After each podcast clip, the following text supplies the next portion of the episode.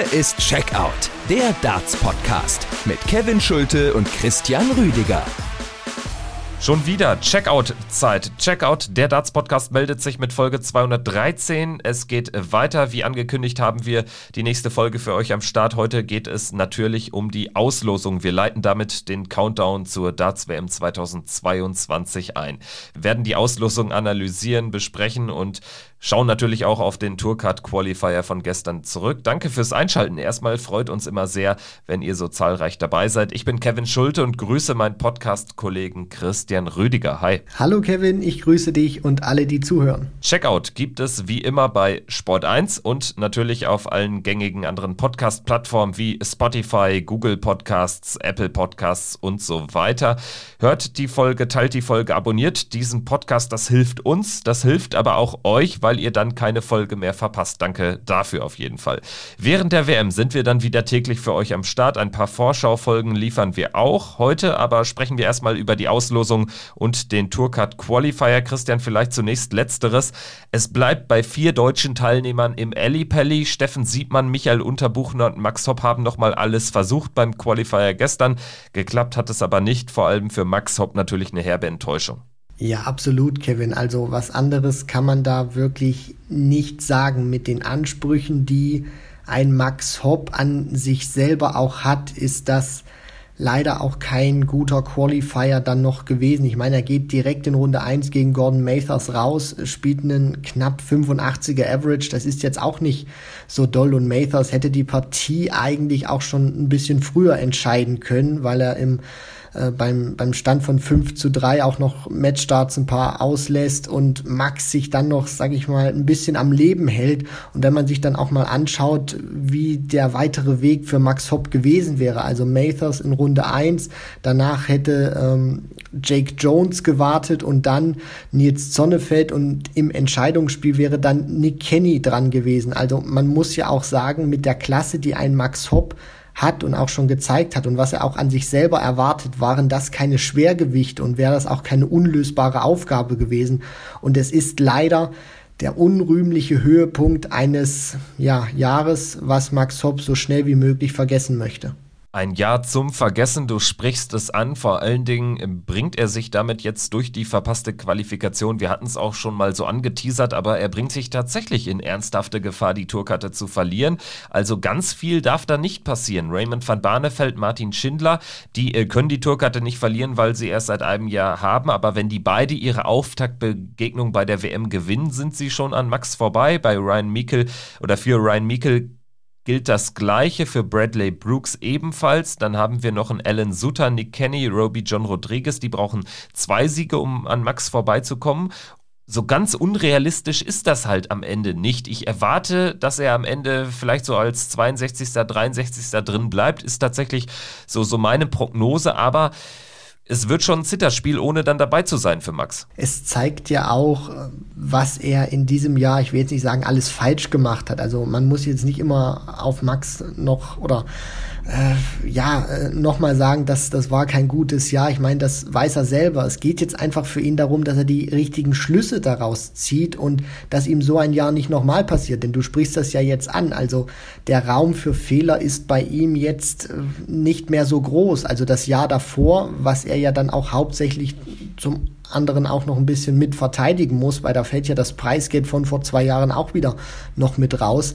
Deswegen, also er braucht eine deutliche Leistungssteigerung und er muss vor allem jetzt auch die richtigen Schlüsse daraus ziehen. Und wenn er tatsächlich jetzt schon im nächsten Jahr zur Q-School sollte, was wir aus deutscher Sicht alle nicht hoffen, dann äh, ja, hoffe ich mal, dass vielleicht so ein Martin Schindler-Effekt einsetzt. Aber ich glaube ehrlich gesagt nicht daran. Und das hat ja auch diese Tendenz, die ich damals schon gesagt hatte. Wenn Max Hopp wirklich zu diesem PDPA-Qualifier muss, dann wird er sich für mich nicht mehr qualifizieren, weil er aus der Erfahrung heraus immer wieder, wenn er Punkte noch gut machen muss, um sich für Turniere zu qualifizieren, es häufig nicht geschafft hat. Und es geht jetzt wirklich für ihn darum, das auch mal knallhart zu analysieren, auch mal zu sagen, da ist echt eine Menge schief gelaufen, habe ich auch bestimmt Dinge nicht gut gemacht und daraus die richtigen Schlüsse ziehen. Denn nur so wird er, glaube ich, gestärkter da rauskommen aus dieser Situation. Also Max Hopp verpasst die Weltmeisterschaft. Genauso ist es dann auch aus deutscher Sicht Michael Unterbuchner und Steffen Siebmann gegangen, wenngleich man natürlich da mit schon so ein bisschen rechnen musste. Michael Unterbuchner, Steffen Siebmann haben generell sehr, sehr wenig gespielt. Bei Steffen sieht man jetzt auch natürlich Corona-bedingt. Er ist ja dann auch noch Vater geworden, soweit ich weiß. Bei Michael Unterbuchner war es Corona-bedingt auch alles andere als leicht. Aber ich finde es dann schon cool, dass die beiden dann zumindest hier dann beim PDPA-Qualifier nochmal aufgetaucht sind, nochmal alles versucht haben. Steffen Siebmann ist direkt im ersten Spiel rausgegangen achtbar aus der Affäre gezogen. 5 zu 6 gegen Ryan Murray verloren. Michael Unterbuchner hat äh, sogar die dritte Runde erreicht, ist da dann an Nick Kenny gescheitert mit 2 zu 6. Das war eine klare Sache, kam aber jetzt aus deutscher Sicht der Qualifikation dann am nächsten. Ja, wie fällt so die Bilanz aus von den beiden? Was würdest du sagen? Also für mich ist das ein positives Fazit, was sie da hinterlassen haben. Steffen Siebmann einer, wo man schon gesehen hat, da fehlt auch ein Stück weit das Niveau, um sich auch wirklich über mehrere Monate oder dann natürlich auch, so lange wie eine Tourcard geht, zwei Jahre mit diesen ganz äh, großen Leuten messen zu können, weil einfach die Kon äh, weil einfach die Leistung in der Konstanz nicht passt. Aber was mir bei ihm einfach gefällt, ist, dass auch wenn er so oft auf die Mütze bekommen hat und nicht so gut gespielt hat, dass er trotzdem dahin geht und sagt, hey, ich versuch's, ich hab Bock, ich will einfach Dart spielen und ja, vielleicht schaffe ich es tatsächlich auch. Deswegen gegen Ryan Murray ist ein sehr ordentlicher Spieler, dann im Decider leider zu verlieren. Keine Schande in der ersten Runde, hat er sich gut verkauft. Und Michael Unterbuchner hat einen, finde ich, guten Eindruck hinterlassen. Also dafür, dass er so wenig spielt, ist ja auch kein absoluter Vollprofi. Mark McGeaney in der ersten Runde zu schlagen mit einem 103er Average. Sehr klar dann auch Steve West, der ja im vergangenen Jahr auch äh, bei der WM im Pelli war, gegen Peter Wright dann in Runde 2 ausgeschieden ist und dann eben gegen Nick Kenny im vorletzten Spiel auszuscheiden, ist keine Schande. Also er hat sich da wirklich gut verkauft. Ich ziehe da, was die beiden angeht, ein sehr positives Fazit. Aus österreichischer Sicht muss man ähm, klar sagen oder muss man es kurz machen, äh, Zoran Lerchbacher und Harald Leitinger, die hätten spielen können, weil sie eine Tourkarte haben, haben das nicht gemacht, waren nicht am Start. Dementsprechend konnte sich die Teilnehmerzahl der Österreicher von drei jetzt nicht weiter erhöhen. Aber insgesamt sieben deutschsprachige Teilnehmer, das ist natürlich ein neuer Rekordwert und ein, ähm, ja, ein toller, toller Wert insgesamt natürlich. Konnte man da jetzt mit nicht so viel mehr rechnen, wenn man so aufs Jahr geschaut hat, wer da alles eine Tourkarte hat ähm, ist das am Ende, glaube ich, eine sehr gute Bilanz. Schön, dann würde ich sagen, schauen wir aber auf die drei, die es letztendlich geschafft haben auf den letzten Drücker. Dazu zählt James Wilson, dazu zählt Boris Kritschmer und Nick Kenny. Nick Kenny, der Unterbuchner Bezwinger, hat dann Gordon Macers, den Hoppe-Zwinger, geschlagen und Nick Kenny ist zum zweiten Mal in Folge über diesen Last Chance Qualifier ins WM-Feld gerückt. Boris Kritschmer sichert sich wahrscheinlich die Tourkarte durch diesen Erfolg. Mit einem 121er Average spielt er den ohne es nachgeprüft zu haben, aber da bin ich mal sehr sicher, den äh, höchsten je gespielten Average äh, bei diesem PDPA-Qualifier aller Zeiten. Er äh, kann diesen Standard natürlich nicht halten, aber kommt dann irgendwie durch, vor allen Dingen in der vorletzten Runde gegen Alan Tabbern aus einem Rückstand heraus noch knapp gewonnen und dann im entscheidenden Match gegen Peter Hudson, The Rock, mit 7 zu 3 klarer Sieger gewesen. James Wilson hat im entscheidenden Match Mike De Decker geschlagen und James Wilson für mich ähm, kommt das äh, so richtig aus der kalten Hose da hat man eigentlich gedacht, der verabschiedet sich jetzt ähm, ja sang- und klanglos dann auch nach Jahren der Tourkarte.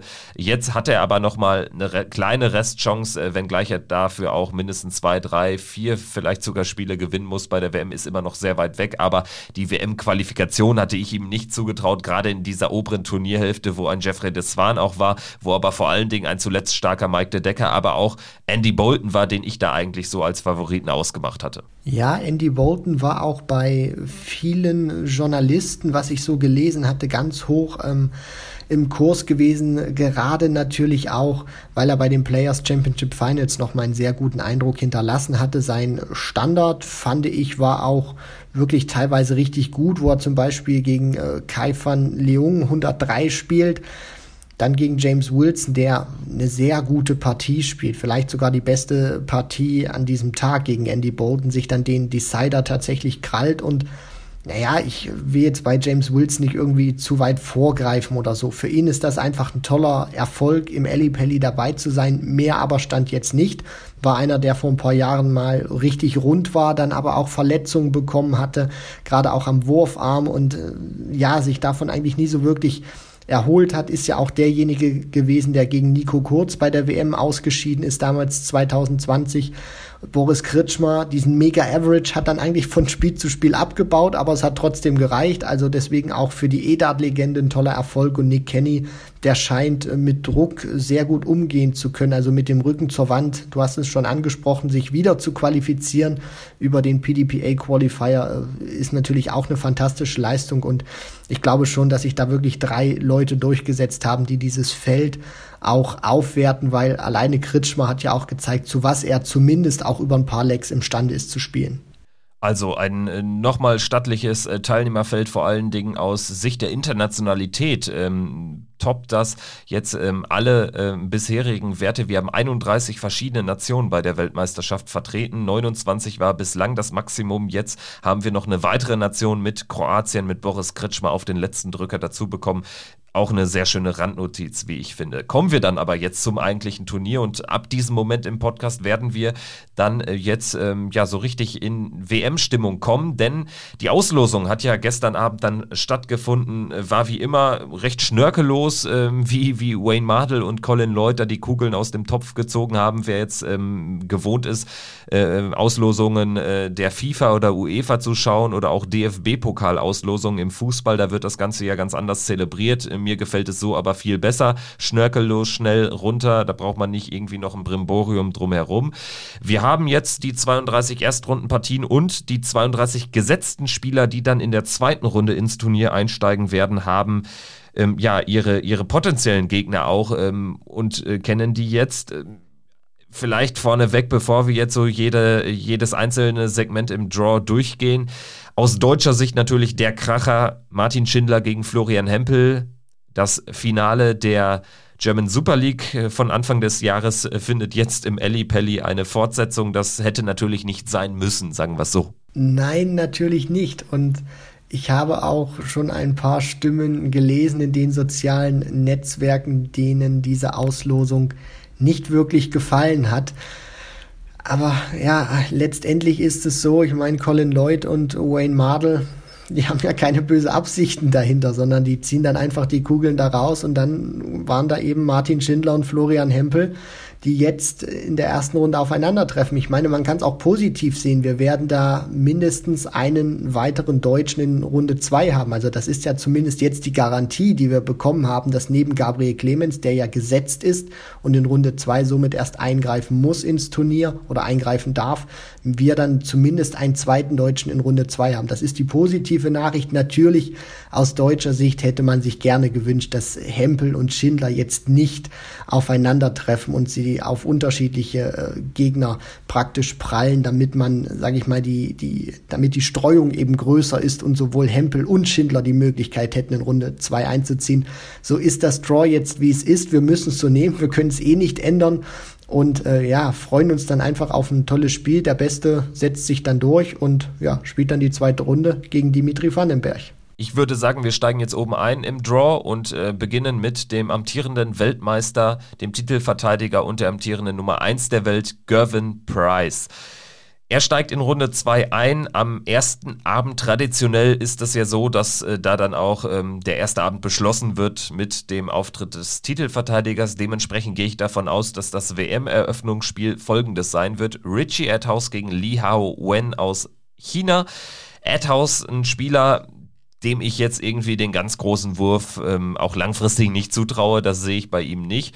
Ist jetzt auch nicht mehr der allerjüngste, ähm, 38, also so im mittleren Alter gegen Li Hao-Wen, aber klarer Favorit gegen Price wird er dann aber in eine Niederlage reinlaufen. Was anderes kann ich mir da nicht vorstellen. Maximal Einsatz traue ich ihm zu. Für, für Gavin Price ist das einfach eine sehr, sehr gute Auslosung.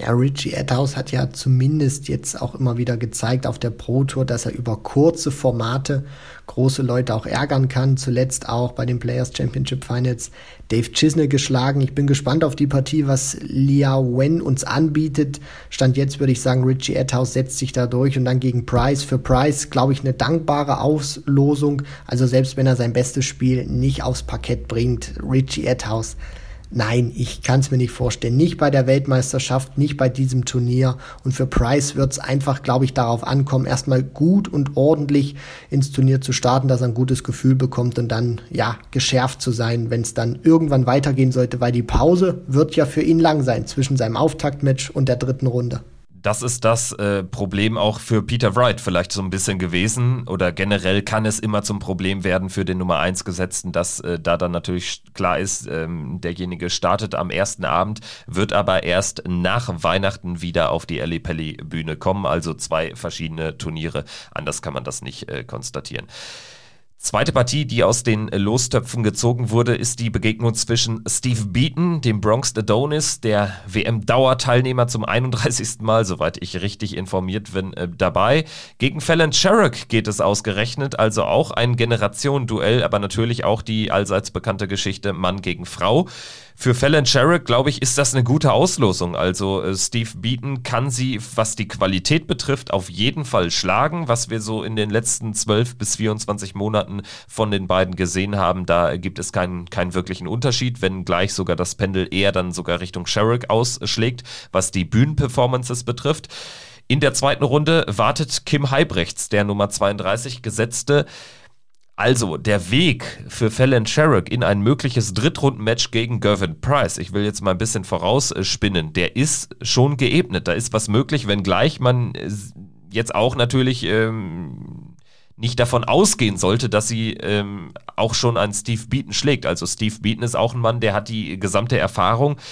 So ein gewisses Niveau unterschreitet er vielleicht dann auch nicht und äh, das kann ja dann auch reichen, wenn Fallon Sherrick jetzt irgendwie keinen 90er Average spielt. Es ist auf jeden Fall ein realistischer Weg für Fallon Sherrock auf Gervin Price treffen zu können. Natürlich muss der auch erstmal seine Hausaufgaben machen, klar, aber keiner, glaube ich, geht davon aus, dass Price äh, da irgendwie straucheln sollte. Und vielleicht so ein bisschen die Gefahr, die ich sehe bei Fallon Sherrock, ist, dass ja im, Ge im Gefühl so jeder Außenstehende jetzt irgendwie denkt, ja, Steve Beaton, den muss sie doch jetzt eigentlich schlagen. Einer, der unglaublich viel Erfahrung hat, der auch eine kleine Wundertüte ist. Also er ist nicht mehr der konstanteste, hat hier und da immer wieder ein gutes Ergebnis, was ihn dann auch zu großen Turnieren wie der Weltmeisterschaft bringt. Sherrock ist für mich die Favoritin in dieser Partie gegen Steve Beaton, weil sie einfach konstanter gespielt hat oder zumindest auf der Bühne präsenter war und deutlich bessere Ergebnisse dort eingefahren hat. Bei Steve Beaton kann es aber auch gut sein, dass man ihn vielleicht ein bisschen unterschätzt in dieser Situation, weil er immer wieder gute Ergebnisse hat. Keiner hätte gedacht, dass er damals bei den UK Open Gary Anderson schlägt, als der seinen Titel dort verteidigen wollte und dort dann, ich glaube, bis ins Viertelfinale marschiert ist. Also deswegen ist eine tricky Runde. Für mich ist Fallon Sherrock stand jetzt Favoritin, aber Steve Beaton kann immer überraschen und gegen Kim Heibrechts bin ich mal gespannt. Also wenn es Sherrock gegen Heibrechts sein sollte, ist Kim Heibrechts natürlich für mich der Favorit, kann auch für mich so ein kleines Dark Horse sein, aber das muss man dann das auch mal gucken, wie sich das Turnier dann entwickelt. Also ja, also es wird auf jeden Fall schwierig. Stand jetzt würde ich sagen, wir sehen äh, Sherrock gegen Heibrechts, aber Steve Beaton sollte man wirklich nie außer Acht lassen. Vielleicht ein kleiner Hot Take. Also was die Qualität betrifft, ist natürlich Kim Heibrechts der deutlich stärkere und auch formstärkere Spieler als Steve Beaton. Aber ich glaube, er ist eher derjenige, der sich von der Situation Mann gegen Frau ähm, beeinflussen lässt, negativ beeinflussen lässt. Also ich äh, würde da wirklich nicht meine Hand für ins Feuer legen, dass Kim Halbrechts da den normalen, den neuen vielleicht auch äh, oder den neuen alten Kim Halbrechts da präsentiert, sollte er gegen Sherrick spielen. Also da bin ich sehr gespannt drauf. Dann äh, gehen wir weiter runter. Die Nummer 16, Stephen Bunting, wird entweder treffen auf Ross Smith oder Jeff Smith. Also die beiden äh, Smith äh, spielen gegeneinander. Für Jeff Smith erneut eine wirklich schwierige Auslosung. Ich glaube, im Vorjahr musste er gegen Chris Doby ran, ist da nach 2-0 Satzführung noch rausgegangen. Und äh, Ross Smith ist natürlich auch ein sehr hartes Los, aber das gilt auch für Stephen Bunting, der hier als gesetzter Spieler auf jeden Fall auf einen ähm, ja, sehr, sehr starken Qualifikanten treffen wird. Die Nummer 17, um da noch eine weitere Partie äh, kurz mit in die, in, in die Losung reinzunehmen, ist Dirk van Dijvenbode. Da könnte es zu einem niederländischen Duell kommen mit Jermaine Vatimena. Der trifft auf Boris Kolzow.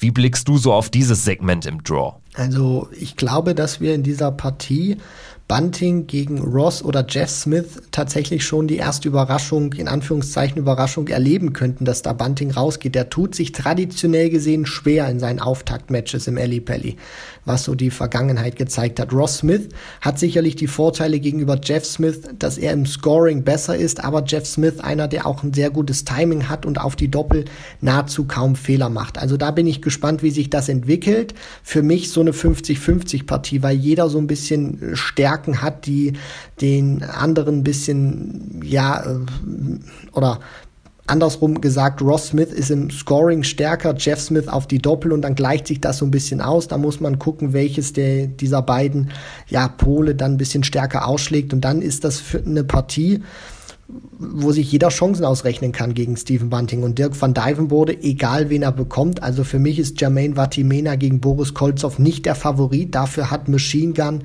einfach zu wenig Leistung gezeigt in diesem Jahr. Deswegen, egal wer sich dann durchsetzt, wird gegen Dirk van Dijvenbode die Endstation sein. Ja, wobei auch Dirk van Dijvenbode jetzt eher so ein bisschen absteigende Form über das Jahr hinweg gezeigt hat. Also hat immer mal wieder dann sein Können aufblitzen lassen, aber es war jetzt auch nicht ganz so stark wie äh, jetzt über weite Teile des, des Vorjahres oder auch noch Anfang diesen Jahres. Gut, ähm, gehen wir weiter runter und schauen auf die Nummer 8, auf den Titel Hamster, auf äh, The Ferret Johnny Clayton. Er trifft äh, zum Auftakt entweder auf Keen Barry, eine weitere Machine Gun, was das äh, Spieltempo betrifft, oder auf den äh, Hongkong-Qualifikanten Royden Lamb, den haben wir vor ein paar Jahren auch auf der Tour gesehen. Ja, Keen Barry gegen Lamb sehe ich Barry schon vorne, sollte da seinen ersten äh, Sieg schaffen bei der PDC WM, wenngleich Lamb natürlich auch Qualität hat und wenn er das Spiel irgendwie so ein bisschen verlangsamen kann, kann er vielleicht auch in den Kopf von Keen Barry kommen, aber der war äh, für meine Begriffe auch äh, dafür einfach zu konstant über das Jahr hinweg gesehen, hat er ein gutes äh, Protojahr gespielt. Johnny Clayton aber, e-, egal gegen wen es gehen sollte, natürlich der klare Favorit. Und dann sprechen wir über ähm, den besten Deutschen in der Order of Merit. Gabriel Clemens äh, gesetzt für Runde 2 an 25 gesetzt, trifft entweder auf Louis Williams, auch ein ganz junger Spieler, der über die Pro Tour reingerutscht sind. Erst seit einem Jahr hat er eine Tourkarte, aber hat ein tolles Pro Tour Jahr gespielt. Der Waliser bekommt es in der ersten Runde mit Toyokatsu Shibata zu tun ja, weitgehend unbeschriebenes Blatt, der aber einen sehr, sehr guten Qualifier in Japan gespielt hat und vor allen Dingen da auch gute Average äh, präsentiert hat. Also ich würde gerade auch, wenn ich äh, auf die japanische Leistung beim World Cup of Darts äh, zu sprechen komme, da war Shibata nicht dabei, aber da haben die Deutschen äh, Probleme gehabt mit den Japanern unter anderem. Also äh, da, da, da, gibt es einige Spieler, die Dart spielen können und äh, Seigo Asada ist da ja jetzt äh, unter ferner Liefen nur noch unterwegs. Also das zeigt ja auch, ähm, dass es da auch in der, in der Spitze doch einige Leute gibt, die, die spielen können, äh, wenngleich.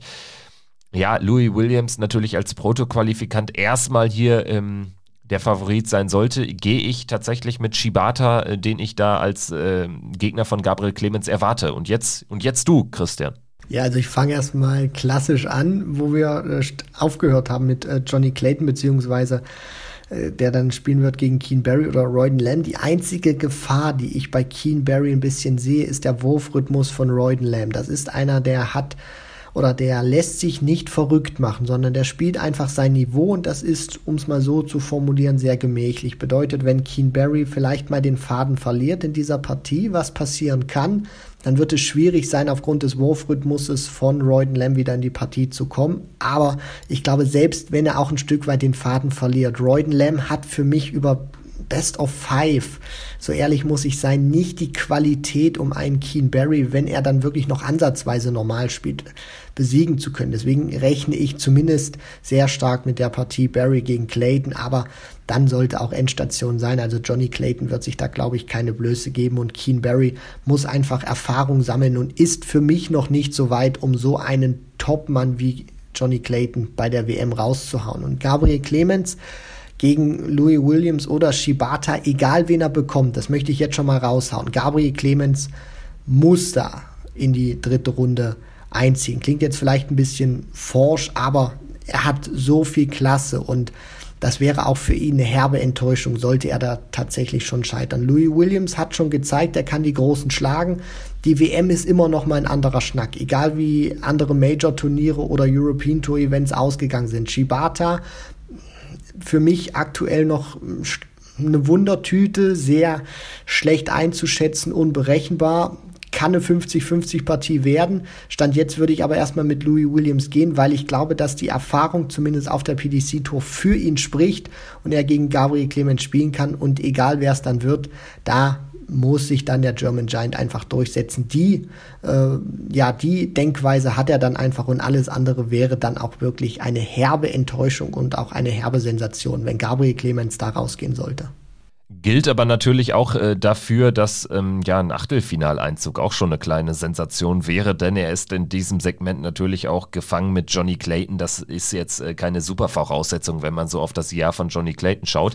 Aber die WM bietet natürlich auch traditionsgemäß Überraschungen. Wer weiß, vielleicht geht auch Johnny Clayton in Runde 2 gegen Keen Barry raus. Würde mich äh, stark wundern, aber ähm, ja, wir, wir, wir kennen ja die wildesten Ergebnisse aus äh, den einzelnen WM Spielzeiten. Schauen wir jetzt auf die Nummer 9 der Welt, Michael Smith. Er erwartet entweder Ron Mollenkamp oder Lisa Ashton. Lisa Ashton als zweite Dame im Feld gegen Ron Mollenkamp. Ich glaube, das ist ein Los, damit kannst du arbeiten, wenngleich sie auch irgendwie dann auf der Bühne nicht so gut unterwegs ist. Also jetzt beim Grand Slam in zwei Jahren jeweils äh, drei Spiele verloren, ähm, bei der WM auch noch kein Sieg gelandet und auch noch nicht so richtig nah äh, dabei gewesen, einzig und allein damals im ersten Match einer äh, Frau seit der neuen Regelung gegen Jan Decker, als sie diesen überragenden ersten Satz spielte. Ähnlich würde ich die Konstellation jetzt auch wiedersehen. Ron Mollenkamp hat den Druck, er hat auch kein so gutes Jahr gespielt insgesamt. Natürlich ist er Favorit, aber Lisa Ashton hat auch schon eine kleine Chance. Und dann vielleicht nehmen wir die Partie auch noch mit. Glenn Durant ist die 24 der Welt, immer noch die 24 der Welt, aber er ist kein Faktor für diese WM. Erst recht nicht, wenn er so spielt, wie er zuletzt gespielt hat, hat er jetzt auch aus den letzten Turnieren zurückgezogen. Er trifft entweder auf William O'Connor oder Danny Lobby Jr. Wahrscheinlich muss man sagen, spielen William O'Connor und Danny Lobby Jr. den den Drittrundenteilnehmer in ihrer ersten Runde schon aus oder ist das zu hart? Nein, definitiv nicht. Also das, was Glenn Durant uns angeboten hat, wir können ja immer nur über das sprechen, was er uns angeboten hat und die Leistungen waren unterirdisch. Das hat er ja selber auch gesagt. Also mit Averages zwischen 70 und 80 äh, gewinnst du auf der PDC Tour nichts und er hat sich jetzt ein bisschen rar gemacht, äh, natürlich auch, um sich auf die WM zumindest bestmöglich vorzubereiten oder so gut er kann. Welchen Glenn Durant wir dann dort sehen werden, ob er tatsächlich ein paar Prozent draufpacken kann, das kann gut möglich sein. Aber ob das tatsächlich schon wieder reicht, um dann Willie O'Connor oder Danny Lorby Jr. schlagen zu können, das weiß ich nicht. Also es ist nicht ketzerisch irgendwie formuliert zu sagen, O'Connor oder Lorby, der Sieger wird wahrscheinlich in Runde 3 stehen. Ich würde stand jetzt sogar ein bisschen mit Danny Lorby gehen, weil er für mich auch auf der WM-Bühne nicht nervös wird. Willie O'Connor hat nicht so gut gespielt, also leichte Vorteile sehe ich da 55 zu 45 für Danny Lorby und dann gegen Glenn Durant ja, es ist schon so, wie du eigentlich äh, formuliert hast, Kevin. Also er muss wirklich eine Menge draufpacken, hat auch eine Menge, Menge Kohle äh, zu verteidigen. Also da kann es wirklich noch rasch äh, schneller weiter runtergehen. Und die andere Partie, Michael Smith, dann entweder gegen Meulenkamp oder Lisa Ashton. Lisa Ashton hat so ein bisschen das Problem, dass sie wirklich gut spielt im TV, für ihre Verhältnisse auch gut spielt, aber immer wieder diese eins, zwei kleinen Fehlerchen zu viel macht, die der Gegner, egal wie er heißt, bestraft. Und wenn sie das tatsächlich mal abstellen kann, dann hat sie gegen Ron Meulenkamp auch eine Chance. Das ist kein Übergegner. Das ist auch einer, der Fehler machen wird, der zwar im Ellipelli immer wieder gute Auftritte gezeigt hat, egal ob das Jahr von ihm gut war oder nicht so gut.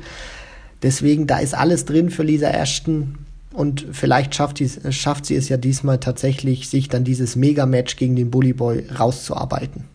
Der Bully Boy sicherlich in der Theorie vor allem derjenige, der am langen Ende profitiert und hier einen relativ äh, einfachen Weg ins Achtelfinale hat. Dort könnte dann natürlich Johnny Clayton warten. Das wäre natürlich ein ganz anderer Schnack, aber bis dahin muss er da mit seiner Qualität irgendwie durchkommen.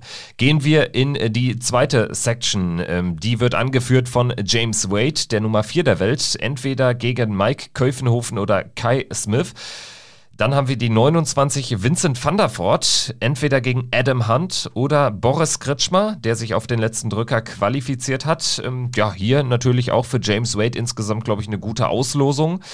Es fällt auch so ein bisschen auf, dass die wirklich die, die Top 4 der Welt, wir kommen später noch auf Peter Wright, Michael van Gerven zu sprechen, äh, die ganz großen Gegner erwartet die allesamt nicht. Bislang noch nicht, wenn wir da mal auf das Draw schauen. Ich glaube, auch Wade wird gegen Kolvenhofen oder Kai Smith, je nachdem wer es werden wird, keine Probleme haben und äh, in die dritte Runde einziehen. Und dann könnte es tatsächlich schon, also soweit lehne ich mich aus dem Fenster, jetzt nicht eng werden, aber er muss zumindest arbeiten gegen Vincent van der Voort. So ist äh, meine Sicht der Dinge. Also Adam Hunt oder Boris Kritschmer, beides gute Spieler, auch schon gezeigt, was sie können. Aber Vincent van der Voort hat für mich eine gute Form und ist auch einer, der James Wade bei der WM über dieses Format dann auch tatsächlich ärgern kann. Also so sicher sehe ich The Machine dann noch nicht in Runde 4. Also an Vincent van der Voort muss er dann auch erstmal vorbei, der wirklich herausragende Darts spielen kann und aktuell in einer sehr guten und gefährlichen Form ist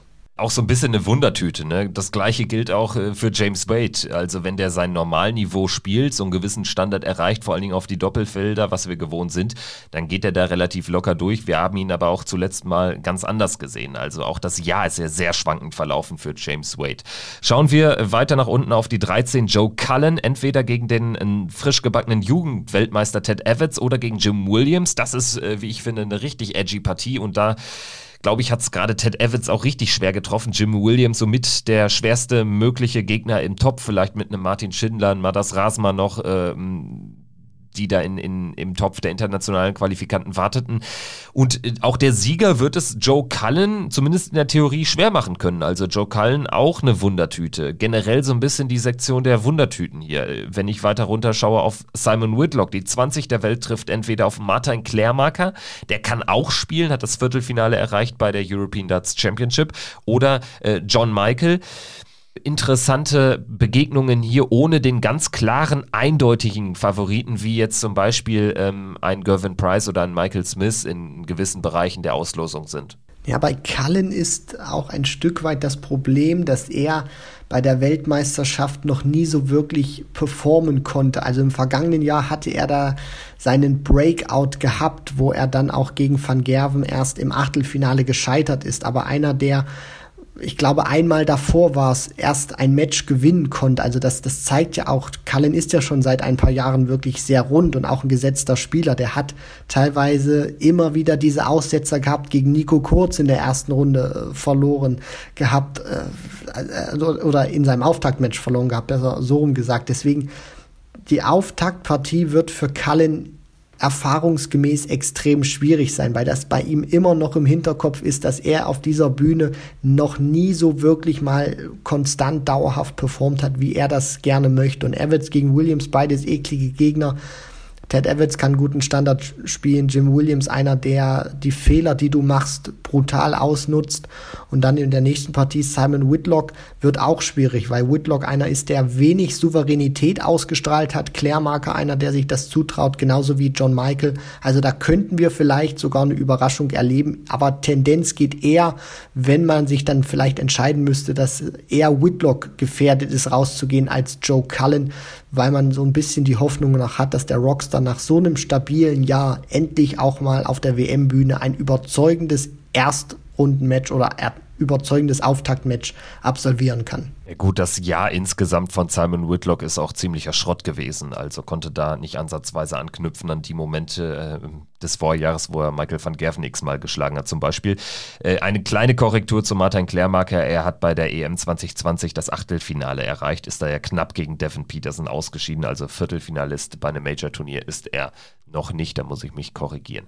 Ähm, wir schauen jetzt weiter im Draw und da haben wir jetzt das Spiel der Spiele der ersten Runde. Aus deutscher Sicht vielleicht aber auch nicht nur aus deutscher Sicht, denn qualitativ ist das schon auch mit ohne deutsche Brille eines der besten Spiele, was wir da erleben werden in der Theorie. Florian Hempel gegen Martin Schindler. Martin Schindler hat sich ganz zu Beginn des Jahres diesen Platz bei der WM gesichert über den Gewinn der German Super League im Finale gegen Hempel. Er hätte sich aber auch ganz, ganz locker qualifiziert über die Pro Tour. Da hat es Florian Hempel dann über den letzten Drücker geschafft und er wird jetzt nicht gerade belohnt mit einem deutsch-deutschen Duell gegen Martin.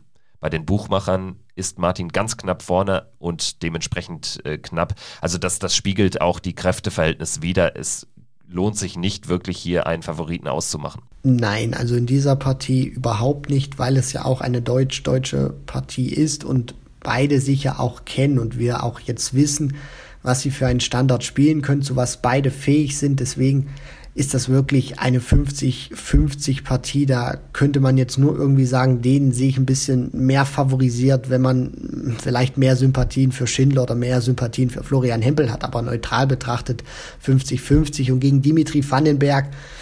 Ich glaube, es ist nicht zu vermessen zu sagen, dass es die Endstation dann schon sein könnte, weil Dimitri Vandenberg, auch wenn er außer beim Matchplay vielleicht nicht immer das gezeigt hat, was man sich von ihm erwartet. Gerade auch nach seinem Matchplay-Triumph 2020. Einer, der erfahrungsgemäß, wenn es in den Ellipelli geht, seine besten Darts findet. Das war ja auch im vergangenen Jahr so. Selbst als er gegen Chizzy da rausgegangen ist, der Standard war ja immer hoch. Und damit rechne ich dann auch. Also egal wer es wird, Hempel oder Schindler, sie müssen einen hohen Standard auspacken, um gegen Dimitri Vandenberg mithalten und vielleicht sogar bestehen zu können. Weil Dimitri wird, das hat die Erfahrung gezeigt, ein sehr gutes Match spielen.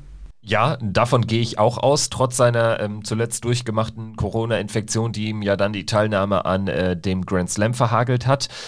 Bei den Players Championship Finals war er dann auch noch so ein bisschen rusty, also es lief jetzt nicht so gut. Insgesamt glaube ich aber auch, dass egal wer es wird, Florian Hempel oder Martin Schindler, und da lohnt die Prognose wirklich nicht, egal wer es wird, ich glaube, dass auch beide Dimitri Vandenberg da einen sehr, sehr harten Test liefern werden, weil beide jetzt auch äh, ja, die Capability haben, das zu tun. Und vor allen Dingen sollten die sich eigentlich sagen, danach könnte es natürlich richtig weit gehen, weil ich glaube nicht, dass ein Devin Peterson, ein Jamie Hughes oder ein Raymond Smith Devin Peterson ist der Gesetz dann 28, entweder gegen Hughes oder Raymond Smith. Dass einer von denen die Partie gegen Vandenberg, Hempel oder Schindler gewinnt. Das wäre so mein Weiterblick in die Zukunft. Sollten die Spieler natürlich persönlich nicht machen, so weit nach vorne zu schauen, aber wir dürfen das ja. Richtig, genau. Und das macht es ja dann auch immer so interessant, diese kleinen Spielchen schon im Vorfeld zu machen. Devin Peterson, einer, der überhaupt nicht mehr an diese Form anknüpfen kann, die er gehabt hat, wo es, wo wir die Hochzeit praktisch mit der Corona-Pandemie hatten, also von dem European Tour Event so weit äh, entfernt wie Phil Taylor von einem Comeback auf der PDC Tour. Also das ist wirklich gegen Jamie Hughes, Raymond Smith könnte man vielleicht so irgendwie sagen, hat es ihn noch relativ gut erwischt, auch wenn Jamie Hughes einer ist, der hohe Averages spielen kann. Raymond Smith auch sich schon in Szene gesetzt hat oder bekannt ist aus der World Series. Also die Tendenz geht für mich da wirklich eher Richtung Jamie Hughes, der dann entweder auf Dimitri Vandenberg oder vielleicht sogar Florian Hempel oder Martin Schindler trifft. Dann äh, schauen wir auf die 12. Christoph Ratajski. Der trifft entweder auf Steve Lennon oder Madas Rasma. Sollte er irgendwie schaffen, wenngleich natürlich beides auch äh, Spieler sind, die mal äh, an einem sehr guten Tag auch einen Gesetzten rausnehmen können. Die 21 Mervyn King trifft Davon gehe ich jetzt einfach mal aus auf Ryan Joyce. Der muss an Roman Benecki, dem jungen Tschechen, vorbei ja, also das ist eine sehr, sehr offene Auslosung in diesem Segment und ich glaube insgesamt, wenn wir uns diese Sektion anschauen, ähm, da gibt es Spieler auch wie ein Ryan Joyce oder auch ein Mervyn King. Der Sieger dieser Partie äh, hat auch gegen Ratajski eine Chance, der hätte auch vielleicht gegen Vandenberg eine Chance.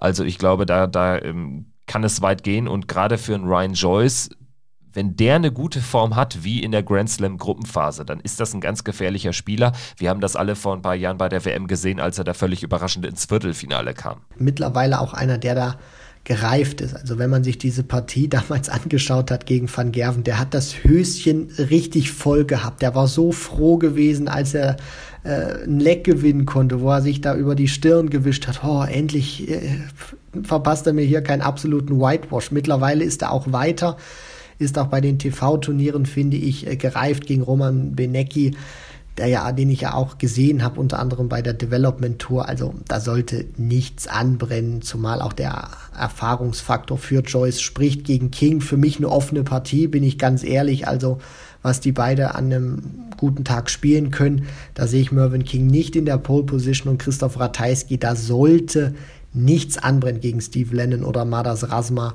Also da können wir uns, glaube ich, auf eine Partie dann einstellen. Ratajski gegen entweder King oder Ryan Joyce. Eine andere Option gibt es für mich aktuell, ehrlich gesagt, nicht.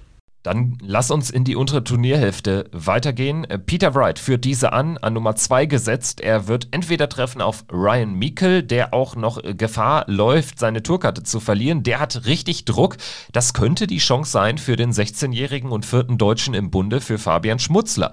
Also äh, diese Geschichte muss man, glaube ich, zu dieser Partie sagen. Der Druck liegt sehr, sehr krass auf Ryan Meikle. Wäre ohnehin der Fall gegen einen 16-jährigen immer noch No-Name, muss man ja sagen, im internationalen Darts-Zirkus, aber so ähm, steigert das den Druck natürlich ins Unermessliche. Und das ist sicherlich die Chance für Fabian Schmutzler, der, wenn er unbekümmert auftritt, da auch nicht chancenlos ist, weil mit so einem ich sag mal 85er bis 88er Average kannst du was reißen. Die Frage wird sein, wie konstant ist er über diesen langen Set-Modus. Ja, also ich möchte es mal auch äh, so formulieren. Also wir sollten auch wenn Fabian Schmutzler eine herausragende zweite Hälfte bei der Development Tour gespielt hat. Wir sollten nicht den Fehler machen und nur aufgrund dieser Ergebnisse jetzt einen Sieg gegen The Barber Ryan Meikle erwarten. Ryan Meikle ist, so ehrlich muss man sein, er ist der Favorit in dieser Partie. Er hat mehr Erfahrung und Development Tour ist nochmal ein ganz anderer Schnack zu dem, was jetzt kommt. Also er kommt praktisch vom Floor auf das Größte, was du eigentlich bekommen kannst als Spieler. Zudem ist der Kerl erst 16 Jahre alt geworden. Also wir sollten auch wirklich Darts Deutschland ist da auch immer ein schwieriges Publikum. Also jetzt nicht auch irgendwie sagen, ja, Mikel, es ist eine gute Auslosung für ihn. Definitiv, keine Frage. Aber man sollte nicht den Fehler machen, dann irgendwie enttäuscht zu sein, wenn er diese Partie verliert. Man muss auch gucken, wie kommt er mit dem Rhythmus von Ryan Meikle zurecht. Auch wenn es mal nicht läuft für Fabian Schmutzler, äh, für Fabian Schmutzler. Ryan Meikle, einer, der einen langsamen Rhythmus spielt. Er hat Chancen, ja, das möchte ich auf jeden Fall betonen, aber natürlich auch mit dem gesunden Maß an Realität dann auch sagen, es ist einzig und allein ein Riesenerfolg, dass er da ist. Und er muss da Erfahrung sammeln und wenn es ein Sieg sein sollte, ist das herausragend, aber wenn es nicht so sein sollte, ist das auch nicht schlimm. Also Peter Wright zu bekommen wäre das höchste der Gefühle, aber man sollte dann auch wirklich nicht den Fehler machen und enttäuscht sein, wenn er verliert, egal wie der Spielverlauf ist, weil das, was jetzt alles kommt, das ist Bonus für Fabian Schmutzler. Und genau darin liegt aber vielleicht auch die Chance. Der ganze Druck liegt auf den Schultern seines Gegners. Der muss diese Partie gewinnen. Und äh, Fabian Schmutzler kann hier in ganz jungen Jahren ein Riesenerlebnis erleben und hat eventuell am Horizont dann ein Spiel gegen ja, Peter Wright, der zuletzt die Players Championship Finals gewonnen hat, der die WM vor zwei Jahren gewonnen hat. Also das wäre natürlich eine Wahnsinnsgeschichte. Gut, ähm, gehen wir weiter runter. Die 31 Damon Hatter trifft entweder auf Luke Woodhouse oder James Wilson. Ich sehe Woodhouse vorne, der glaube ich auch Überraschungspotenzial hat gegen einen Damon Hatter wenngleich der Australier Favorit ist. Ich denke, mehr müssen wir jetzt zu dieser Begegnung nicht sagen. Dann schauen wir auf Ryan Searle, der hat sich richtig nach oben manövriert im Ranking, jetzt erstmals unter den Top 16 der Welt, geht als 15. in die WM und trifft auf jeden Fall auf einen sehr jungen Spieler, entweder auf William Borland oder auf Bradley Brooks. Und das Spannende an dieser Begegnung ist folgendes. Borland gegen Brooks entscheidet über die Tourkarte von Nathan Rafferty. Denn Nathan Rafferty äh, bekommt dann eine Tourkarte, wenn Bradley Brooks sich seine Karte sichert und ja, Brooks muss dafür dieses Spiel gewinnen. Dann allerdings wäre er auch safe durch. Also eine ganz, ganz spannende Begegnung.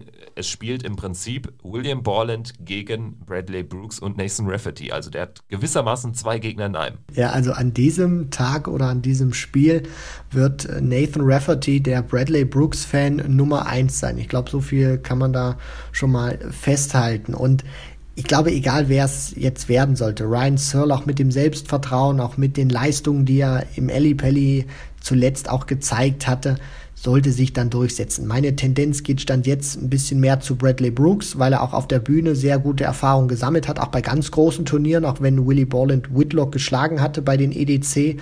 Aber wir wissen ja auch, Whitlock keine gute Form und quält sich auch so ein bisschen mehr durch dieses Jahr. Und Damon Hatter dann entweder gegen Woodhouse oder Wilson schließe ich mich an. Hatter ist der Favorit, aber Woodhouse hat zumindest das Potenzial, wenn er sich durchsetzt, wovon ich ausgehe, Damon Hatter aus dem Turnier zu werfen. Schauen wir auf Danny Noppert, die Nummer 18 der Welt. Er trifft auf Jason Heaver oder Juan Francisco Rodriguez, also auf jeden Fall auf einen WM-Debütanten. Müsste auch für Heaver der Fall sein, ja gehe ich von aus. Jason Heaver ja schon ein bisschen älter, überraschend die Tourkarte geholt und noch überraschender sich relativ eindeutig auch ins WM-Teilnehmerfeld gespielt über die Pro Tour und er wird, kann man nicht anders sagen, belohnt mit einem wirklich sehr machbaren Gegner, der überraschende Qualifikant aus Spanien, Juan Rodriguez. Das ist eine Begegnung, ich glaube, wo beiden so ein bisschen die zittrige zittrige Hand geht, denn es winken weitere 7500 Euro Preis, äh, Pfund Preisgeld und ein Aufeinandertreffen mit Danny Noppert, für den das insgesamt, glaube ich, eine gute Auslosung darstellt. Schauen wir dann jetzt auf einen Mitfavoriten an, das kann man es nicht sagen, durch die Leistungen auf der Tour, durch die Leistungen aber auch bei dem einen oder anderen Major zuletzt, ja, nicht ganz so in der, in der Hochform gewesen. José de Sousa, die Sieben der Welt, trifft entweder auf Jason Lowe oder Daniel Larsson. Was sagst du zu dieser Auslosung? Ich würde ja aus de Sousa Sicht sagen, sei dir nicht zu sicher, erst recht, wenn Jason Lowe kommt, der hat äh, Michael Smith immerhin geschlagen vor einem Jahr. Aber ich glaube zumindest, dass es in diesem Jahr gegen José de Sousa wenn er sich durchsetzen sollte, Jason Lowe nicht so der Fall sein wird, ist Sousa auch ein ganz anderer Charaktertyp, der damit auch ein bisschen besser umgeht. Und der Bully Boy hatte sich ja wirklich nochmal, finde ich, fünf bis zehn Prozent schlechter gemacht aufgrund dieser äh, katastrophalen Körpersprache, die er da gehabt hat. Daniel Larsson, einer, der für mich zu, zu, zu unkonstant ist. Also der wird, glaube ich, auch zu viele Fehler machen, eine zu große Streuung hier und da teilweise drin haben, die Jason Lowe mit seiner Ruhe dann aus, ähm, ausbessern wird und dann ausnutzen wird und dann gegen José de Sousa spielen wird, der ja auch zwar nicht sein bestes Niveau gespielt hat in den vergangenen Wochen, aber immer wieder trotzdem Matches gewonnen hat, in Turnieren auch drin geblieben ist und das wird auch der Fall sein. Also selbst wenn wir nicht den besten de Sousa erleben werden, wird er sehr wahrscheinlich meiner Meinung nach die Runde der die dritte Runde erreichen. Bei Menzo Suljovic bin ich mir nicht ganz sicher. Da kommt es einfach darauf an, welchen Menzo wir sehen. Wenn wir den sehen sollten, ansatzweise nur den sehen sollten, der gegen Fallon Sherrick eine Klatsche kassiert hat, dann wird es schwer gegen wahrscheinlich, sage ich jetzt einfach mal, Alan Sutter. Der spielt seine erste PDC-WM, trifft auf Diogo Portella ist da klarer Favorit, ist einer der stärksten Spieler auf der Pro Tour gewesen, was die neuen Tourcard-Holder betrifft. Seit diesem Jahr hatte er erst die Tourkarte und gegen Mensur kann er gefährlich werden. Aber Mensur bestimmt schon, wer das Spiel gewinnt. Also wenn Mensur da Normalform spielt, dann ist er es, der da durchkommt und äh, vor allen Dingen wird er sich dann auch auf das große Plus an Bühnen, an WM-Erfahrung berufen können, wenngleich die WM natürlich das absolute Hassturnier von Menzo Suljovic ist. So sieht's aus, Kevin. Also Alan Suter, einer, der zu Beginn des Jahres fand ich richtig stark war, auch bei den UK Open Raymond van Barneveld aus dem Turnier werfen konnte, gleich äh, in dessen Auftaktpartie war es ja fürs, ähm, also ich finde aber auch, Suter hat so ein bisschen diesen Schwung, den er hatte zu Beginn des Jahres, ein bisschen verloren. Aber trotzdem noch einer, der sehr gefährlich ist, der trotzdem weiterhin einen tollen Standard spielt. Also gegen Portella sollte er sich da auch, glaube ich, durchsetzen. Und dann schließe ich mich äh, dir an, Kevin. Also Menzo Suljovic, je nachdem, welchen Menzo wir bekommen, wird es dann entweder ein Sieg für ihn oder wenn es vielleicht nicht der Menso ist, den wir zuletzt auch beim World Cup gesehen haben, dann könnte es Probleme geben. Aber ich gehe mal vom Positiven aus. Deswegen sollte sich dann Menso auch durchsetzen, wenn er seinen Standard spielt. Dann haben wir noch folgendes Schmankerl in der ersten Runde: Joe Mernon gegen Paul Lim und ich. Ähm sage nicht zu viel, wenn ich sage, ich liebe alles an diesem Spiel. Joe Mernon, der unscheinbarste Spieler auf der PDC-Tour, irgendwie dann doch immer dabei oder regelmäßig dabei. Paul Lim ist natürlich sowieso Legende. Also, das ist eine tolle Auslosung für beide. Ich ich freue mich wirklich drauf. Also, Paul Lim wird ähm, die Herzen der, der Zuschauer bekommen, obwohl er in England gegen einen Engländer spielt. Aber das ist ja bei Paul Lim dann eigentlich immer der Fall. Und dann würde es für den Sieger gegen Nathan Espinel gehen. Da sehe ich jetzt beide klar auf der Verliererstraße, aber irgendwie gefällt mir dieses Spiel so unglaublich gut. Mernon gegen Lim. Ja, du kannst ja auch diesen Paul Lim nicht mögen. Also es ist unmöglich, ihn nicht nicht zu mögen. Jeder hat Paul Lim in seine Herzen geschlossen und wer es nicht tut, der hat den Dartsport wahrscheinlich nie geliebt. Also an diesem Mann ist alles so fantastisch, seine Ausstrahlung, sein Alter und dass er immer noch so Bock hat, wie ein 25-jähriger Darts zu spielen. Und John Mernon, du sprichst es schon an, man fragt sich irgendwie immer, was macht er eigentlich oder ist er eigentlich noch mit dabei? Und dann kommen immer wieder so diese tollen Ergebnisse. Und er hat auch einen sehr weichen Wurfstil, also das gefällt mir bei ihm auch ganz gut einer, der nie den großen Durchbruch gehabt hat, der auch nie den großen Durchbruch haben wird. Aber diese Partie allein von den Voraussetzungen her ist äh, spannend und für beide eine gute Möglichkeit, auch sich in die zweite Runde zu spielen. Und dann wird gegen Aspinall dann aber auch die Endstation sein. Die 23, der Überraschungshalbfinalist der Players Championship Finals, Brandon Dolan, trifft womöglich auf Kellen Ritz. Der ist klarer Favorit gegen Yuki Yamada. Und hier zeigt sich jetzt mal wieder so ein bisschen die Unausgewogenheit der Auslosung. Ich hätte mir für den ein oder anderen topgesetzten Spieler so ein potenzielles Zweitrundenduell mit einem Spieler aus dem Format des Kellen Ritz gewünscht. Also das fehlt so ein bisschen, finde ich. Kellen Ritz gegen Brandon Dolan wäre dann fast eine komplett offene Begegnung, auch im Nachgang. Nathan Espinel nicht in der Überform in diesem Jahr, De Sousa nicht, in Suljovic nicht. Also hier ist vielleicht für einen Kellen Ritz auch eine Chance dabei, richtig weit zu gehen in diesem Turnier. Die Partie gegen Brent Dolan sehe ich als 50-50 ähm, an. Ich denke, darauf können wir uns auch einigen, Christian, oder? Oder wollen wir dann direkt weitermachen? Wir machen direkt weiter. Keine Einwände. Kellen Ritz hat in diesem Jahr den Durchbruch geschafft, den nächsten Schritt gemacht und Brandon Dolan für mich auch einer, der, wenn wir über Gesetze sprechen, in höchster Gefahr ist, gleich zum Auftakt rauszugehen. Das trifft sicherlich nicht zu auf die Nummer 3 der Welt auf Michael van Gerven. Die Form ist wieder da, die Titel allerdings noch nicht. Jetzt natürlich bei der WM, da wird er gefordert sein. Zum Auftakt geht es gegen Chess Barstow, der überraschend über die Pro Tour ohne Tourkarte sich einen WM-Startplatz ergattert hat. Der trifft auf John Norman Jr.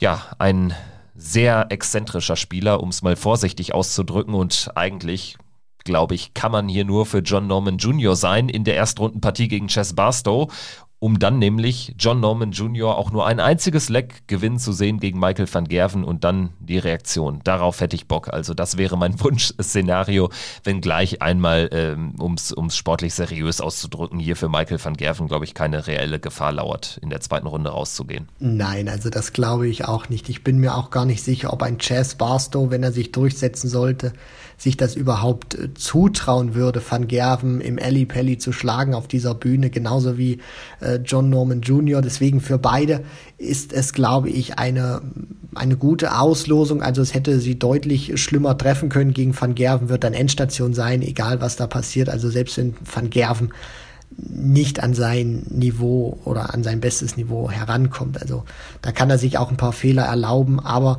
um das jetzt auch mal so ein bisschen Fanboy-mäßig zu sehen, also die Legende John Norman Jr. höchstpersönlich gegen MVG zu sehen, äh, das äh, hätte natürlich auch extremes Unterhaltungspotenzial, wenn er dann irgendwie dasteht, äh, noch den Caller schnell fragt, was er noch irgendwie Rest hat und dann einen Brüller loslässt, weil er dann die große Zahl trifft, um sich auf ein Eindart-Finish zu stellen. Das sind Szenen, die liebt jeder Dart-Fan, die möchte jeder sehen und hoffentlich werden wir sie auch bekommen. Also schon jetzt sei euch gesagt, ihr sollt alles dafür tun, das äh, Match von John Norman Jr. nicht zu verpassen. Das klingt jetzt zwar überhaupt nicht sexy, John Norman Jr. gegen Chess Barstow, aber da ist Potenzial drin, da steckt definitiv was drin. Und dann natürlich ein mögliches Zweitrunden-Match gegen Michael van Gerven wäre schon lustig aus sportlicher Sicht, gehört aber auch zu weit dazu, dass Chess Barstow wahrscheinlich sogar leicht favorisiert ist.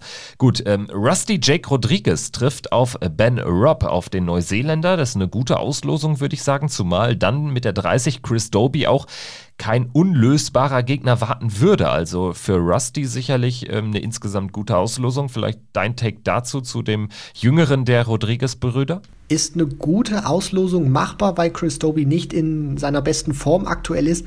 Das Einzige, wo ich so ein bisschen ins äh, Stottern gerate, ist, dass Rusty Jake Rodriguez hat man ja auch beim Grand Slam gesehen. Er spielt gut, aber es fehlt noch so dieser, dieser kleine Tick, dann auch tatsächlich die Matches auf seine Seite zu ziehen. Und das könnte vielleicht der Nachteil sein gegen Chris Doby, sofern es zu dieser Partie kommt, klar, weil Ben Robb Bei allem Respekt muss man dann natürlich auch noch sagen, er muss erstmal seine Hausaufgaben erledigen. Aber sollte es zu diesem Duell kommen, ja, das genannte, was gerade schon gefallen ist.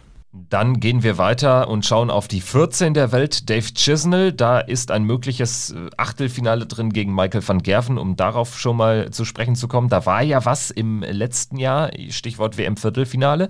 Dave Chisnell muss aber erstmal in Runde 2 gegen Darius Labanauskas oder den Südafrikaner Charles Losper, der nach 13 äh, Jahren wieder bei der WM ist, bestehen. Äh, Labanauskas sehe ich da klar vorne. Ist auch jemand, der, glaube ich, in einem Chizzy, wenn der jetzt nicht so den Touch findet, gefährlich werden kann.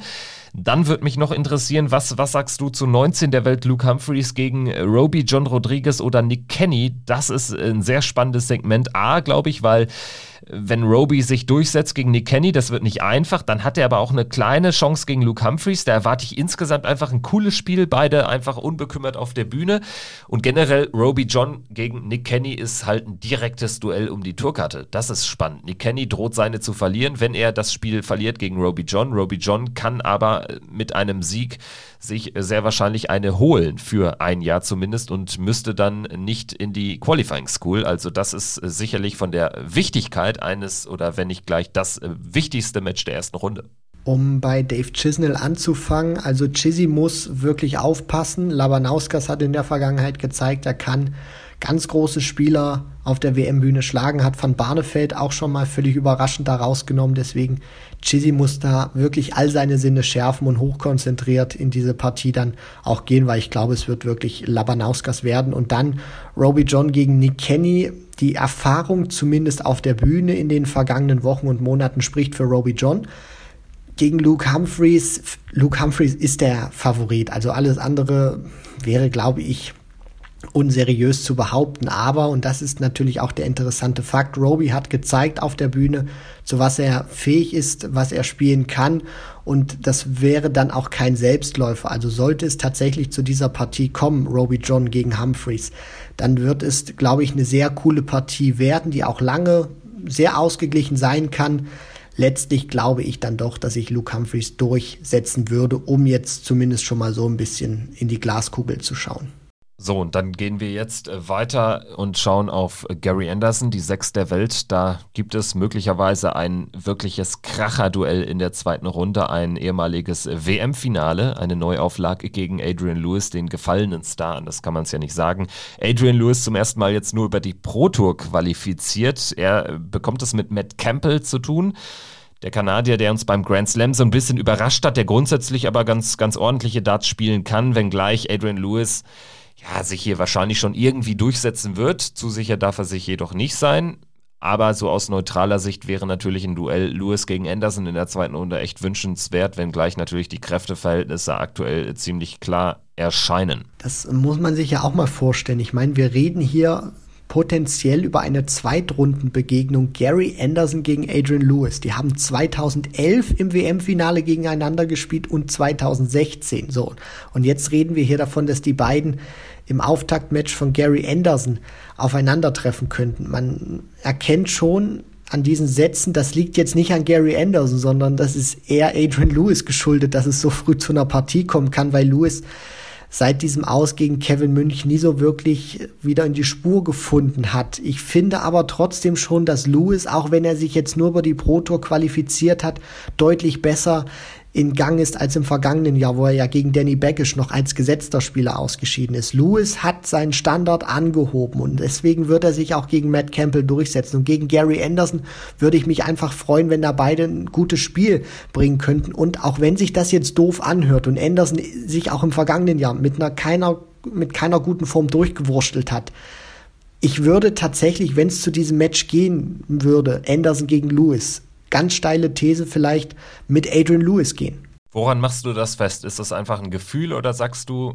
hier, vielleicht kann es Adrian Lewis helfen, dann auch gegen einen alten Rivalen ran zu müssen aus der Außenseiterposition heraus? Also ich mache es tatsächlich an dieser Form fest, was ich von Lewis gesehen habe. Es ist keine Explosion und genau das ist für mich der entscheidende Punkt. Lewis ist nicht von einem Moment auf den anderen plötzlich wieder da. Also es ist nicht so, er spielt vollkommene Grütze und ist dann im nächsten Turnier, explodiert er dann und dann läuft's wieder, sondern er arbeitet sich Stück für Stück, finde ich, von seinem Standard wieder nach oben, auch in der Konstanz, auch wenn das sich in den Ergebnissen noch nicht so niederschlägt. Und Anderson, finde ich, wackelt ganz gewaltig. Das war auch bei den Players Championship Finals, also dass er diese Partie gegen Bunting zum Beispiel gewinnen kann. Ich meine, der, der dreht einen Rückstand, Gary Anderson, 0 zu 4 war es, glaube ich. Es waren sehr viele Matches, ich hoffe, ich komme da nicht durcheinander, 0 zu 4. Und er dreht diese Partie, obwohl im Laufe des Matches noch nach diesem 0 zu 4 sein Standard sinkt, also von 87 zum Beispiel teilweise sogar noch weiter runtergegangen ist. Also das zeigt auch einfach, ich finde Anderson von der Qualität her aktuell, auch wenn er beim Grand Slam gut gespielt hat, aber ich kann ja nicht nur zwei Grand Slam Matches nehmen gegen einen Michael van Gerven unter anderem oder einen Raymond van Barneveld. Deswegen würde ich da auch mein Geld aktuell auf Adrian Lewis setzen. Äh, ja, auch wenn es, sage ich mal, keine so äh, sichere Bank wäre, dass ich das auch wirklich wieder gewinnbringend zurückbekomme. Also du solltest definitiv nicht zu viel Geld drauf setzen, denn ich bin schon der Meinung, dass man bei Gary Anderson jetzt ähm, ja auch über ein zweites Turnier hinweg äh, zumindest äh, positive Anzeichen gesehen hat. Der Grand Slam war aus spielerischer Sicht das Beste, was Gary Anderson seit Ewigkeiten gezeigt hat. Vor allen Dingen dann auch dieser harte Kampf gegen Michael van Gerven im Achtelfinale. Die Play Championship Finals, vielleicht da jetzt ein leichter Rückschritt, aber auf den zweiten Blick fällt auf, er kämpft sich zumindest äh, bravourös zurück nach 0-4 gegen Stephen Bunting. Und Stephen Bunting äh, zu schlagen nach 0 0-4 Rückstand bei Best of 11 Legs ist jetzt nicht äh, so schlecht. Also insofern, Gary Anderson hat vielleicht so ein paar Signale auch vernommen und die so ein bisschen richtig gedeutet und kann jetzt auch äh, bei seinem Turnier, anders kann man es nicht sagen, äh, ist die WM, kann da jetzt auch wieder eine ganz gute Leistung bringen. Ich bin auf jeden Fall gespannt, würde Stand jetzt aber eher mein Geld, wenn auch nicht allzu viel, auf Gary Anderson setzen. Das wäre so meine Idee zu dieser Geschichte. Ansonsten schauen wir noch ein bisschen weiter, haben die, äh, die 27 Ian White gegen gegen Scott Mitchell oder Chris Landmann. Also Scott Mitchell sehe ich da gegen Chris Landmann äh, favorisiert und hätte auch gegen Ian White eine Chance. Ich denke, das kann man so ganz kurz äh, fassen. Da dürftest du keiner anderen Meinung sein. Mich interessiert dann aber schon viel mehr, wie wir jetzt auf die Partie zwischen Rob Cross, der Elf der Welt, und dem Sieger aus der Partie Haltet euch fest, Raymond van Barneveld gegen Lawrence Illigan zu sprechen kommen, denn Cross gegen Barneveld wäre natürlich mindestens genauso stark in der zweiten Runde wie Anderson gegen Lewis. Ich denke, dass es mit sehr großer Wahrscheinlichkeit zum Duell Barney gegen Cross leider, so muss man das ja auch schon sagen, schon in Runde 2 kommen kann. Lawrence Illigan ist einer, der sehr viel Unterhaltungspotenzial mitbringt, der auch sehr attraktiv zu sehen ist, wie er sich auch auf der Bühne gibt, wie er spielt vom Standard her, gerade auch das, was Barney gezeigt hat, sollte Raymond da keine Schwierigkeiten haben. Und dann diese Partie Cross gegen Barney. Ich weiß es nicht, Kevin. Ist es schon irgendwie vermessen, davon 50-50 zu reden? Klar hat Cross zuletzt auch das deutlich bessere Momentum mit dem Sieg bei den European Darts Championship auch einen sehr guten Standard danach folgen lassen. Das Selbstvertrauen wird sicherlich für ihn sprechen. Aber wenn wir es jetzt mal so rein betrachten von dem, von, von der ganzen Qualität her, ist es da wirklich, oder lehnt man sich da zu weit aus dem Fenster, wenn man sagt, das ist eine ausgeglichene Sache, wo man nicht wirklich sagen kann, da, da gibt's den einen großen Favoriten oder je nachdem, wer es wird, Cross oder Barney, der ist da mehr favorisiert als der andere? Nein, das sehe ich exakt äh, so, wie du es ähm, angerissen hast. Also 50-50 trifft auf diese Begegnung tatsächlich zu. Und ich erkläre auch warum. Wenn man sich zurückerinnert an das äh, Zweitrundenmatch von Rob Cross gegen Dirk van Dijvenbode, genau sowas erwarte ich hier. Also ich rechne fest damit, dass es über mindestens vier, eher über fünf Sätze gehen wird. Und wenn Raymond van Barneveld es soweit schafft, dann hat er auch jede Chance zu gewinnen mit seiner Erfahrung, die ist noch da, mit seinem klar veränderten, verbesserten Mindset im Vergleich zu ähm, seinem Rücktrittsjahr. Also ich sehe Rob Crossy stark gefährdet, wenngleich natürlich er jetzt so in diesem letzten Quartal auch ganz anders auftritt als über ähm, weite Strecken äh, des, äh, des ähm, Jahres. Also äh, vor der EM oder ohne Wissen, dass Rob Cross die EM gewonnen hat, da hätte ich gesagt, also Barney hat hier alle Chancen und Rob Cross ist vielleicht sogar eher tendenziell so leichter Außenseiter. Das war die Ausgangslage für Cross gegen Van Dijvenbode im letzten Jahr. Jetzt würde ich sagen 50-50. Tendenz vielleicht dann auch für Cross, weil er dann doch ja, äh, sich zurückgemeldet hat, eindrucksvoll in diesem Jahr, aber Barnefeld hat für mich ähm, alle Chancen hier durchzukommen. Und dann glaube ich, äh, könnte es für ihn auch richtig weit gehen. Also wenn er irgendwie diesen einen großen Sieg landet, darauf wartet er jetzt ja noch im Verlauf dieses Jahres. Wenn er das aber schafft, dann wäre es natürlich der optimale Zeitpunkt jetzt bei der WM gegen Cross auch. Und dann hätte er vor allen Dingen ein relativ offenes Feld, denn wir haben hier als letztes im Draw Daryl Gurney, die 22, gegen äh, Ricky Evans oder Nitin Kuma, den indischen Qualifikanten. Also da sehe ich Van Barneveld mindestens gleichwertig erneut, wenn es gegen Gurney gehen sollte. Ansonsten sogar ähm, im kleinen Vorteil. Und auch im weiteren Verlauf möglicherweise ein Achtelfinale gegen Anderson. Also das, da, da ist dann was möglich. Also äh, aus Sicht von Raymond van Barneveld würde ich erstmal sagen, Illigan schlagen und dann alle Kraft in die Partie gegen Cross setzen und wenn er da irgendwie durchkommt, dann erleben wir hier vielleicht dann noch einen entfesselteren Barney, als es ohnehin schon ist es klingt wirklich nach einem sehr harten Draw für Raymond van Barneveld, wenn man sich das so anhört. Cross im weiteren Verlauf könnte dann irgendwann Anderson folgen. Aber wie du schon erklärt hast, Kevin, richtigerweise, das ist gar nicht so tough, wie sich das dann vielleicht anhört, sondern hinter diesen Matches oder hinter diesen Szenarien verbirgt sich ja auch eine riesengroße Chance für ihn. Und vielleicht wird ja das Turnier, die WM wirklich äh, dieses Turnier, was Raymond van Barneveld dann wieder endgültig zurück in diesen Circuit bringt, wo er dann auch für das Jahr 2022 nochmal mehr Kraft draus schöpfen kann. Denn Daryl Gurney ist weit entfernt von seinen besten Tagen, lässt immer mal wieder aufblitzen, wozu er imstande ist.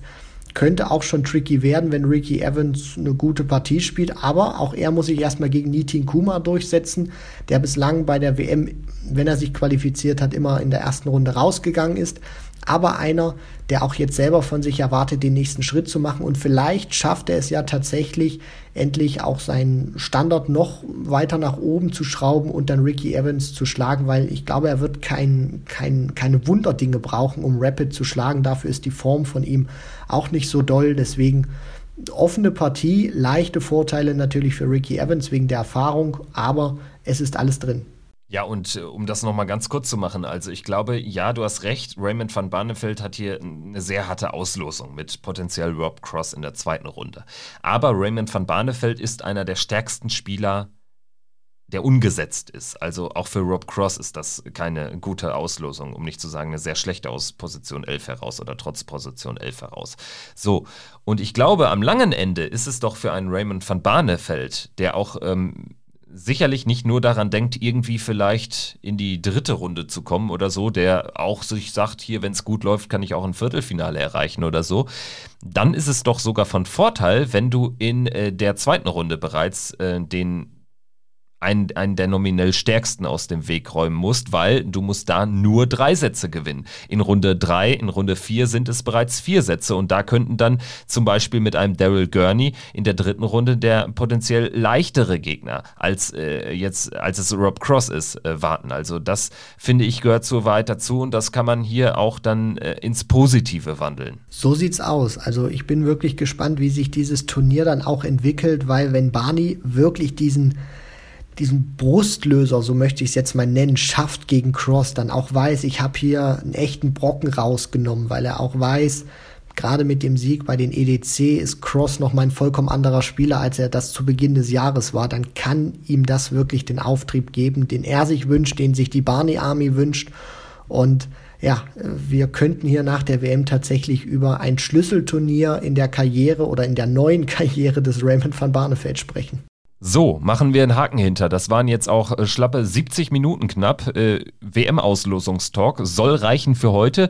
Wir melden uns wahrscheinlich eine Woche vor WM-Beginn dann äh, zum nächsten Mal wieder. Dann wird es einige Vorschaufolgen geben, wie wir das auch im letzten Jahr gemacht haben. Wir werden uns alle 96 Teilnehmer auch nochmal explizit äh, verteilt auf drei Folgen anschauen. Wir werden auch das ein oder andere Interview noch führen im Vorfeld der WM. Also freut euch drauf, abonniert abonniert diesen Podcast, damit ihr das nicht verpasst. Und ja, dann gehen wir jetzt in die Darts WM 2022. Danke fürs Zuhören, hat Spaß gemacht und wir hören uns dann, wie gesagt, am 8. Dezember wieder. Macht's gut. Bis dahin, ciao. Ciao.